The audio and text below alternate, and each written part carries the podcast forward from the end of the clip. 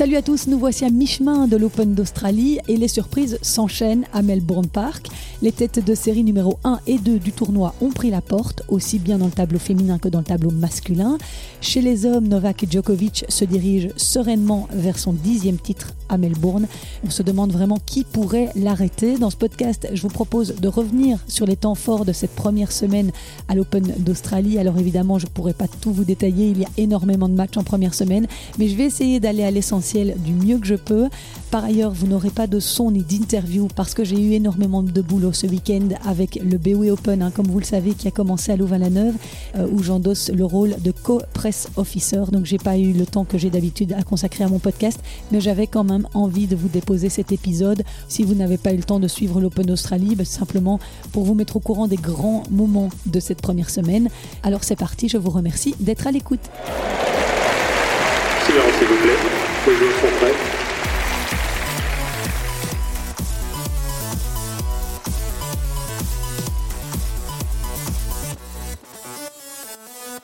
Avait fait rêver l'an dernier en remportant l'Open d'Australie à 35 ans contre toute attente. Mais cette année, Rafael Nadal a dû mettre un genou à terre, meurtri par une blessure à la hanche. L'Espagnol, première tête de série de cet Australian Open et deux fois vainqueur à Melbourne, s'est incliné au deuxième tour en trois manches face à l'Américain Mackenzie McDonald 4-6, 4-6, 5-7. Dans le deuxième set, sur une course de défense, l'Espagnol s'est mis à grimacer avant de faire appel au kiné pour recevoir des soins, mais malheureusement, la blessure était trop importante. Évidemment, en grand gentleman que Rafa est, il n'a pas voulu abandonner. Il a permis à McDonald de savourer sa victoire dans les règles de l'art. Alors, l'IRM qu'il a effectué après euh, ce match a révélé une lésion de grade 2 dans le psoas iliaque de sa jambe gauche. Rafa sera donc out du circuit entre 6 et 8 semaines. Il manquera les tournois de Dubaï, d'Indian Wells et de Miami. Ce n'est que la deuxième fois de sa carrière qu'il était sorti aussitôt en Australie. La dernière fois, c'était en 2016 contre Fernando Verdasco, qu'il avait éliminé en 5-7 au premier tour. Il semble bien loin le temps où Rafa a signé un très très beau début de saison en 2022 en alignant 21 victoires de rang. Alors est-ce que c'est la saison de trop? On l'a beaucoup entendu hein, cette semaine. C'est vrai qu'il est arrivé en Australie avec deux défaites dans les jambes, en United Cup face à Cameron Norrie et Alex de Minor. Et puis au premier tour de cet Open d'Australie, il avait lâché un set face au Britannique Jack Draper. Donc on le sentait moyennement en forme. Finalement, quand on regarde depuis mars l'an dernier, il enchaîne les blessures. Raphaël Nadal, c'était d'abord les côtes à Indian Wells, le pied à Roland Garros, même s'il a soulevé le trophée, les abdominaux à Wimbledon, et depuis lors, son niveau de jeu a clairement baissé. On l'a vu notamment à New York, à l'US Open, avec cette défaite en huitième de finale face à Frances Tiafo. À tout cela s'ajoute la blessure mentale de cette accumulation. Il a déclaré en conférence de presse à Melbourne Je ne vais pas mentir et dire que je ne suis pas mentalement détruit en ce moment parce que c'est le cas.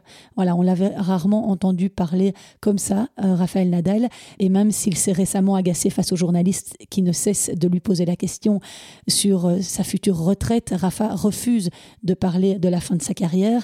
Certains joueurs sont toutefois convaincus qu'il va bientôt se retirer, comme Sacha Zverev qui a déclaré à Eurosport cette semaine que selon lui, il allait encore disputer un grand tournoi puis faire ses adieux.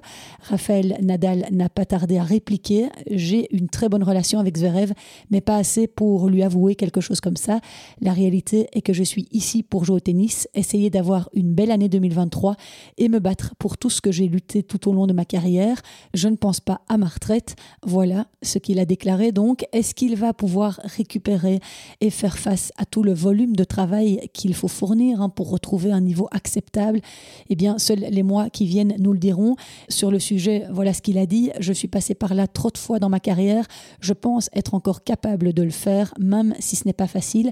En tout cas, c'est sûr que les larmes de son épouse en tribune pendant son match contre McDonald's m'ont fendu le cœur et certainement à tous ses fans.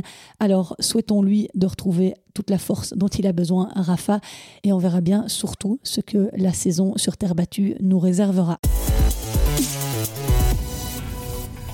Dans les autres grosses surprises de la semaine à Melbourne, et toujours dans ce haut de tableau, il y a eu la sortie inattendue de Daniil Medvedev, éliminé par Sébastien Korda, vainqueur du russe en 3-7, 7-6, 6-3, 7-6.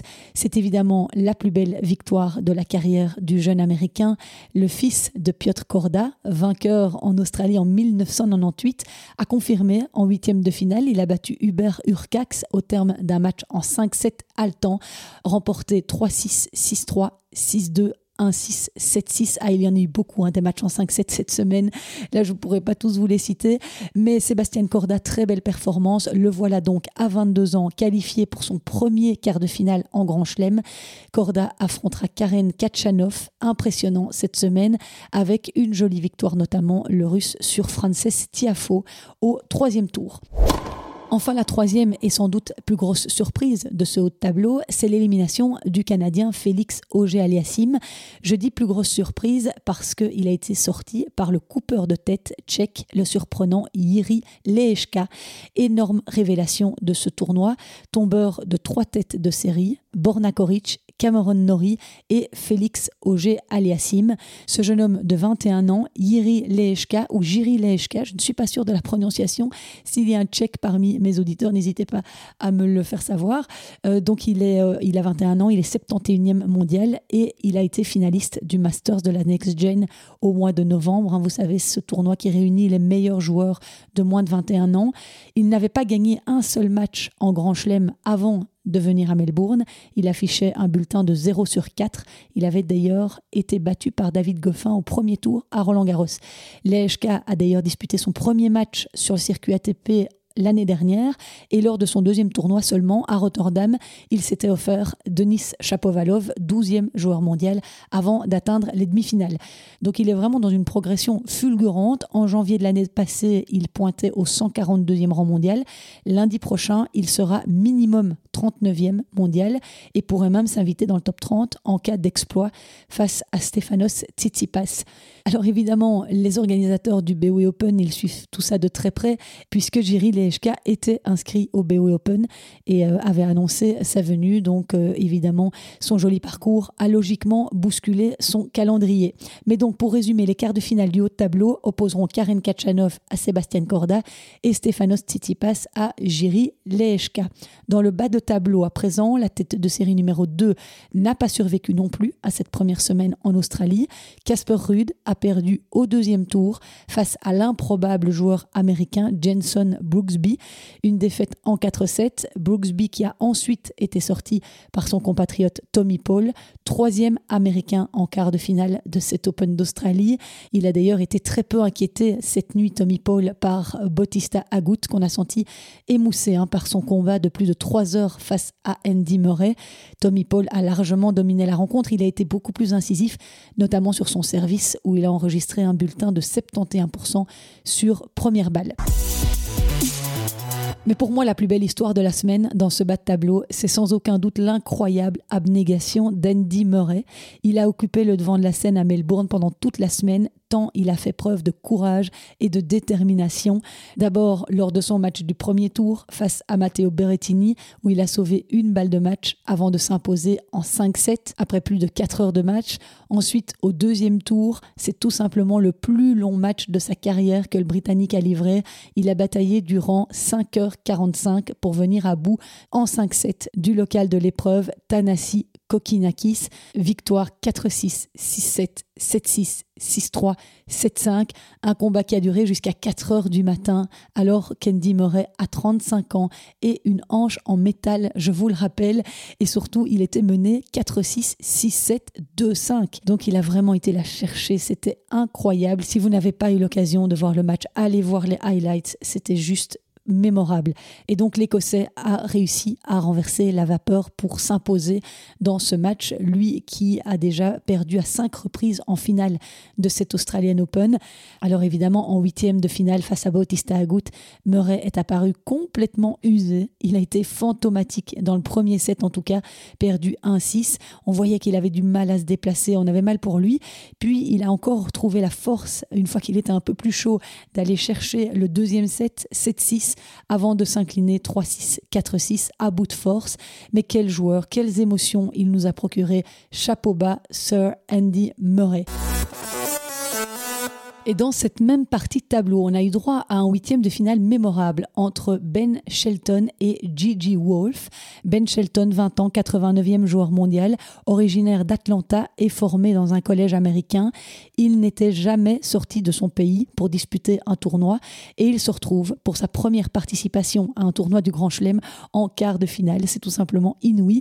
Face à son compatriote tout aussi surprenant dans ce tournoi, il a été chercher chaque point avec ses tripes malgré la perte du premier set au tie-break. Malgré la perte du troisième set au tie-break, Ben Shelton n'a jamais rendu les armes pour finalement s'imposer en 5-7 une bonne tête, un tennis offensif, l'amour du tennis spectacle. Ce jeune homme a tout pour devenir le chouchou du public et briller surtout sur le circuit.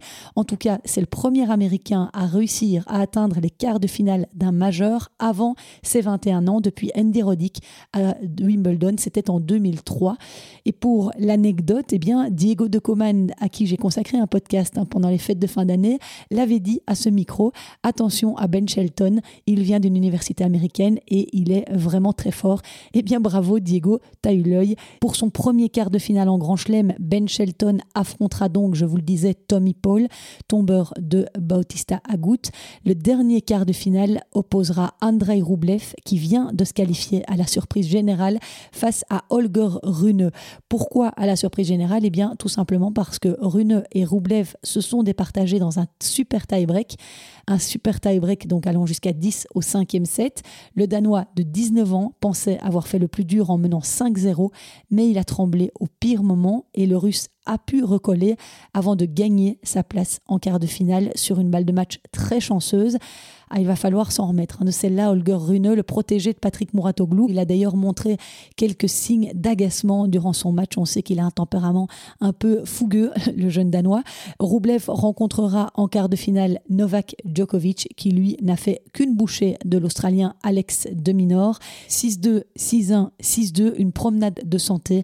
Il n'a plus l'air de souffrir de la cuisse parce que depuis le début de la semaine, c'est vrai qu'on entend beaucoup Novak Djokovic se plaindre de cette blessure à la cuisse contractée en demi-finale du tournoi d'Adélaïde et il ne s'en cache d'ailleurs pas du tout. Hein. Tous les médias lui ont demandé comment il se sentait, comment il allait. Il ne cesse de dire ça ne va pas, j'ai très mal, je prends match par match et je verrai bien où ça me mènera.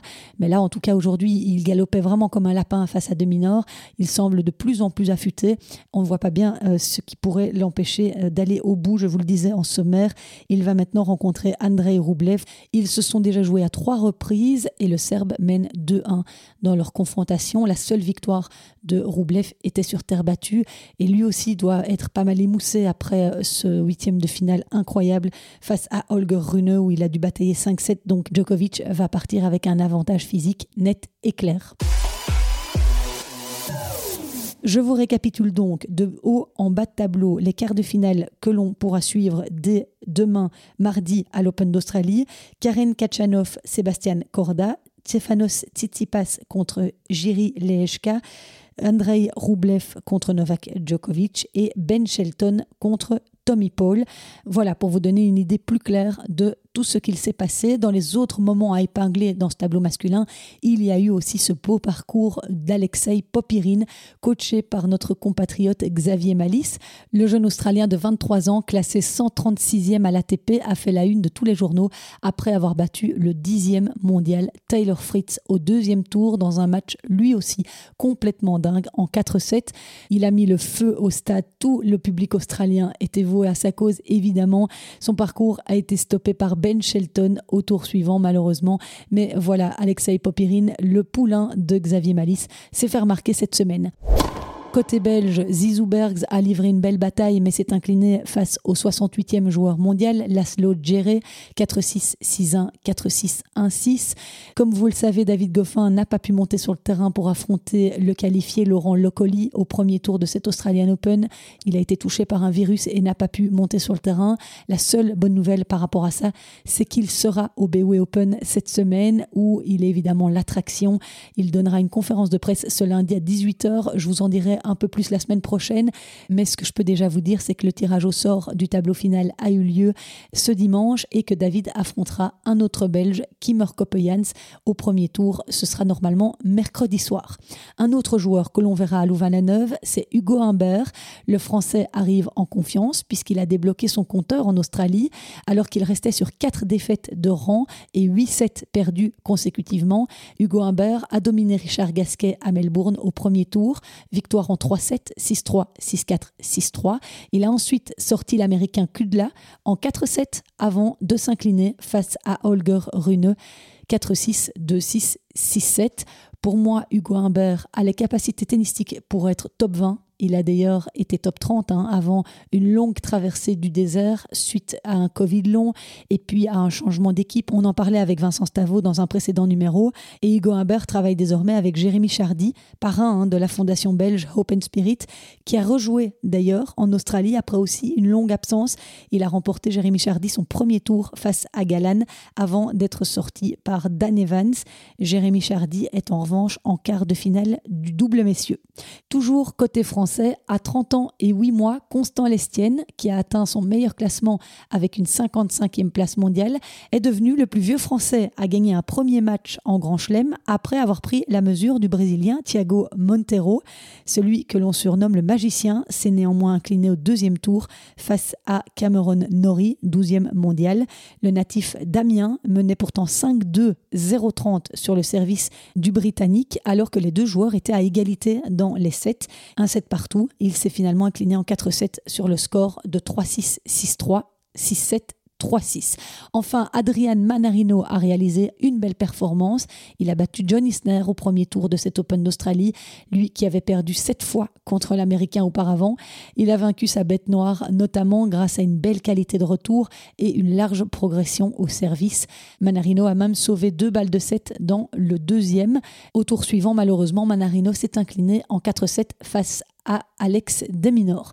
Et on soulignera évidemment aussi le beau parcours d'Enzo Quaco. Il a signé sa deuxième victoire dans un tableau final de Grand Chelem cette semaine face à Hugo Delienne. Il a ensuite été balayé par la tornade Djokovic 3-6, 4-6, 0-6. Notez qu'il a marqué plus de jeux qu'Alex Deminor. Dans les belles histoires de ce tournoi, on soulignera également le beau parcours de Michael Moe, 132e joueur mondial, repêché lucky loser dans cet Open d'Australie, grâce d'ailleurs au retrait de David Goffin. L'Américain a d'abord sauvé une balle de match au premier tour face à Laurent Locoli, avant de s'imposer finalement en 5-7. Il a ensuite sorti Sacha Zverev de retour en Grand Chelem après sa vilaine blessure à la cheville à Roland Garros.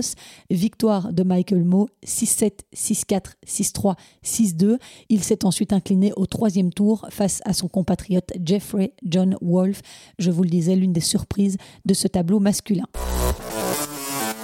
Comme c'est le cas dans tous les grands chelems, il y a eu pas mal de moments fun cette semaine qui ont circulé sur les réseaux sociaux, des vidéos buzz. il y a euh, d'abord eu ce point incroyable entre Karen Kachanov et Jason Kubler. Ils nous ont gratifié du plus long rallye de cette première semaine de l'Open d'Australie. Les deux joueurs ont en effet réalisé 70 échanges consécutifs durant 1 minute 36 avant que Kubler remporte le point sur un let qui n'a finalement pas empêché Kachanov de rejoindre le troisième tour où il était opposé à Frances Tiafo. Mais là, il a quand même dû l'avoir mauvaise après avoir bataillé une minute 36 de voir une ballette lui faire perdre le point. Voilà pour l'échange, un des échanges les plus longs de cet Open d'Australie.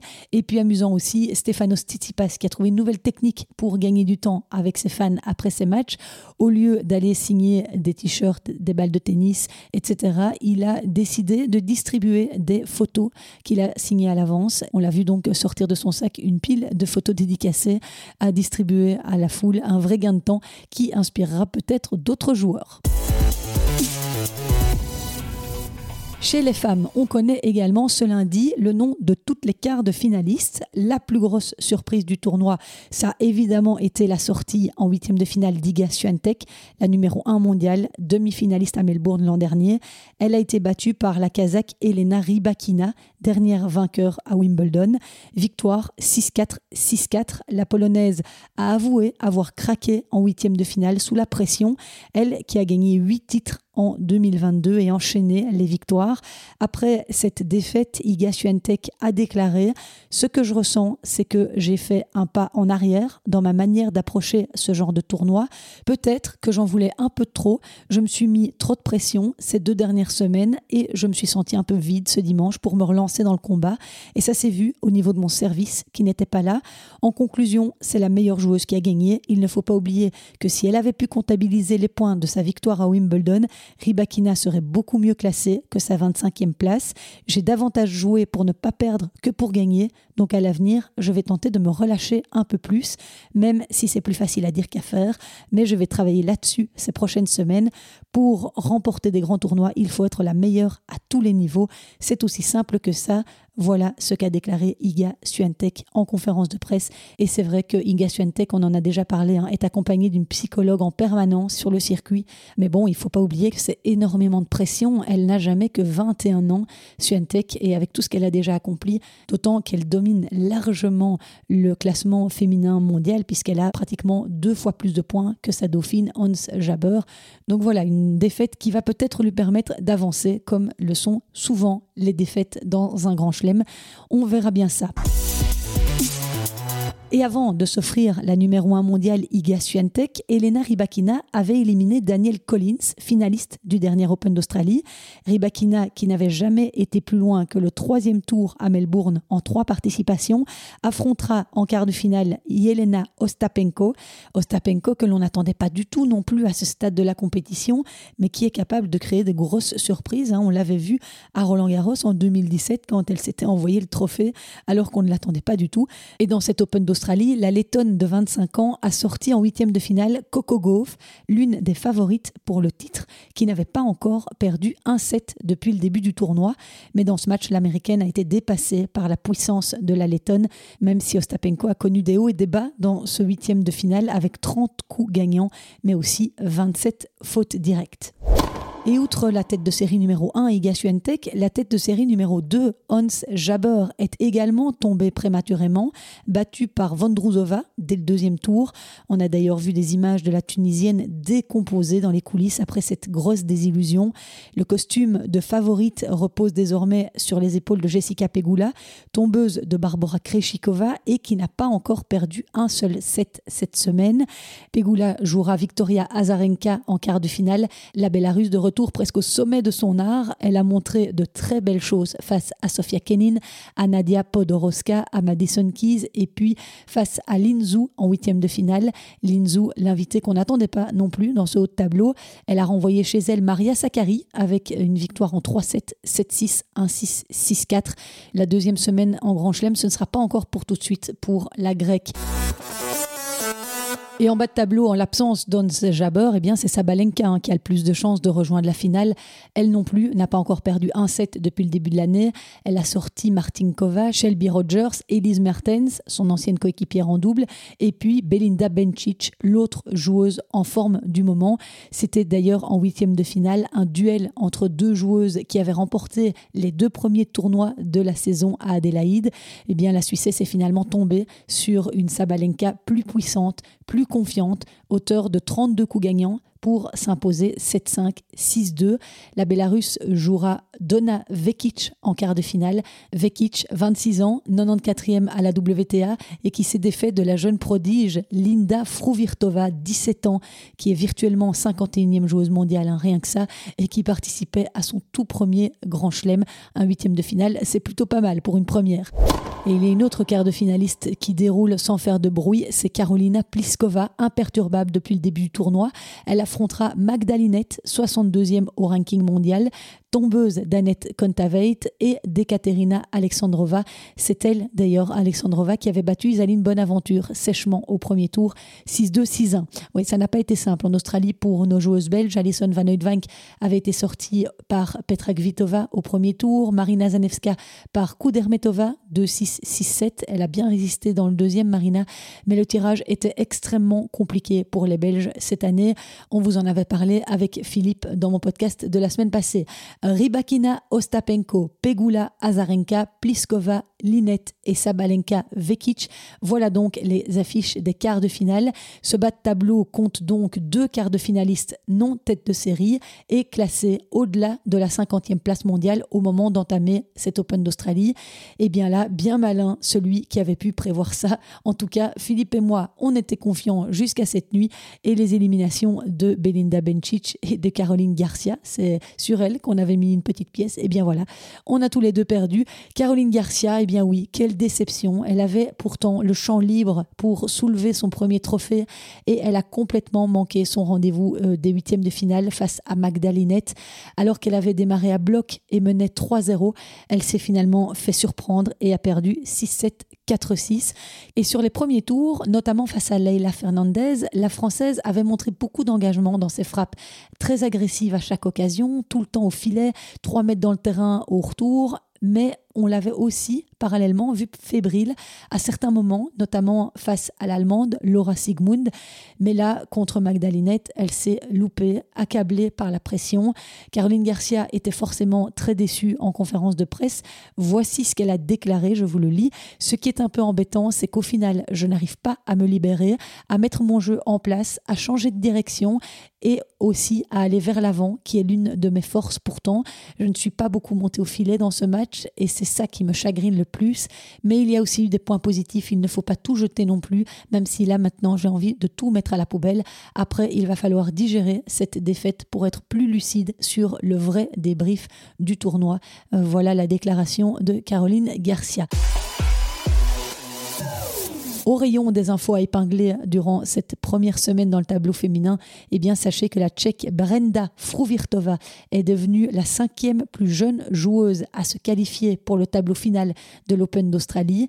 Déjà 132e mondiale à 15 ans et 9 mois, Brenda est la petite sœur de Linda, 79e au classement WTA.